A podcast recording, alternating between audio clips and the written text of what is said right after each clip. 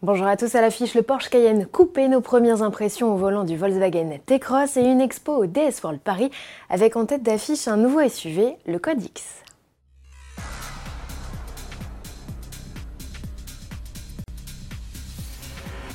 La mode est au SUV et au coupé. Allier ces deux mondes qu'à première vue tout oppose, les constructeurs s'en sont fait une spécialité. Le BMW X6, précurseur en 2007, a vu débarquer de nombreux concurrents, dernier en date, le Cayenne coupé.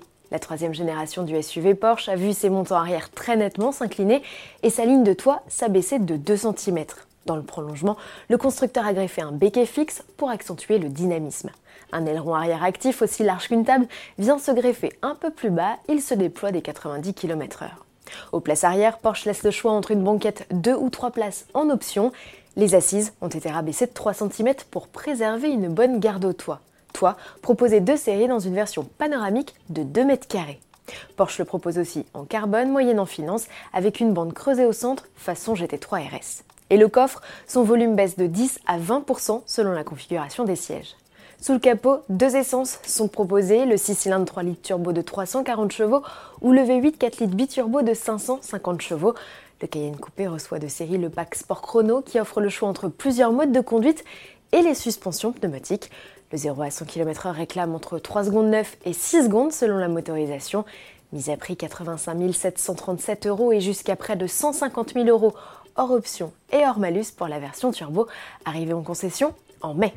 Et à propos de Porsche, heureux soit ses salariés, le constructeur va remettre à près de 80% de ses effectifs une prime record de près de 10 000 euros. Le T-Cross prend le chemin des concessions. Avant cela, le plus petit des SUV Volkswagen a dû se prêter au jeu des essais. C'est sur les routes de l'île de Palma de Majorque que Camille Pinet, journaliste essayeur, a pu jauger les qualités dynamiques de ce rival des Peugeot 2008 et Renault Capture. Alors à conduire, le T-Cross, on va dire, est plutôt calme, puisqu'on est sur un amortissement plutôt souple, un moteur 95 chevaux d'entrée de gamme pas très vif. Alors à ça deux raisons. D'abord la masse du T-Cross qui fait presque 1200 kg, c'est-à-dire en gros le poids d'une compacte. Et en plus l'arrivée du filtre à particules sur le 1 litre essence qui lui a un petit peu coupé les ailes. Le SUV citadin est également proposé avec un 3 cylindres de 115 chevaux et prochainement un 4 cylindres de 150 chevaux. Un diesel de 95 chevaux complète l'offre. Ticket d'entrée du T-Cross, 19 820 euros. Ce n'est pas donné, mais l'équipement de série est riche et comprend de nombreuses aides à la conduite, dont le régulateur de vitesse adaptatif, inédit sur ce segment, tout comme la banquette coulissante sur 14 cm. Pour finir, direction le DS World de Paris, la vitrine de la toute jeune marque DS Automobile au cœur du Triangle d'Or. L'exposition Confidence, l'esthétique d'essence propose un voyage au cœur des studios de design de la marque. Pour les équipes, c'est l'occasion d'échanger avec les visiteurs sur leur métier et présenter leurs œuvres. Après une intrigante campagne de teaser de Thierry Métros, directeur du style, on s'attendait d'ailleurs à y croiser un SUV exclusif prémisse d'un futur modèle. Il n'en est rien. Le Code X, au cœur du dispositif, est juste un exercice de style.